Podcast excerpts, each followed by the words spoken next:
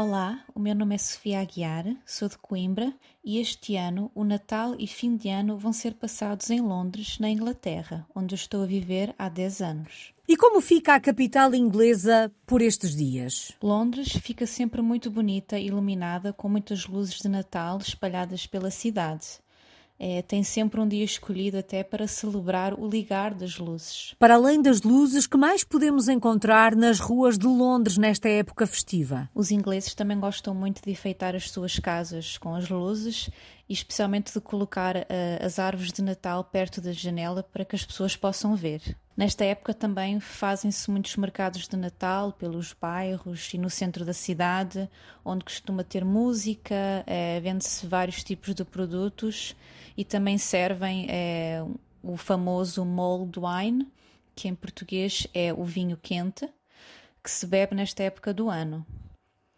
O vinho é um vinho tinto que é aquecido numa panela e normalmente leva pau de canela, cravos, anis estrelado e laranja. Mas as tradições inglesas não se ficam por aqui, pois não? Outras tradições inglesas é enviar cartões de Natal para toda a gente, familiares, amigos, vizinhos e colegas de trabalho. É, outro, também gostam muito de usar os jumpers de Natal, que são umas camisolas de Natal muito coloridas, enfeitadas com temas do Natal. Sofia, e o que é que não pode faltar no Natal dos ingleses? O dia 25 de dezembro é o dia mais importante e na mesa de um inglês não pode faltar o peru assado, que é acompanhado com batatas assadas, legumes cozidos.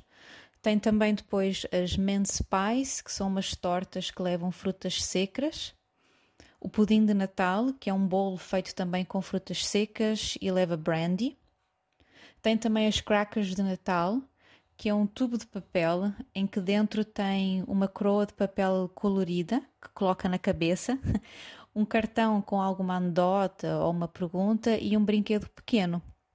A ideia destes tubos é, é, é portanto, o tubo é embrulhado com um papel brilhante e tem duas pontas.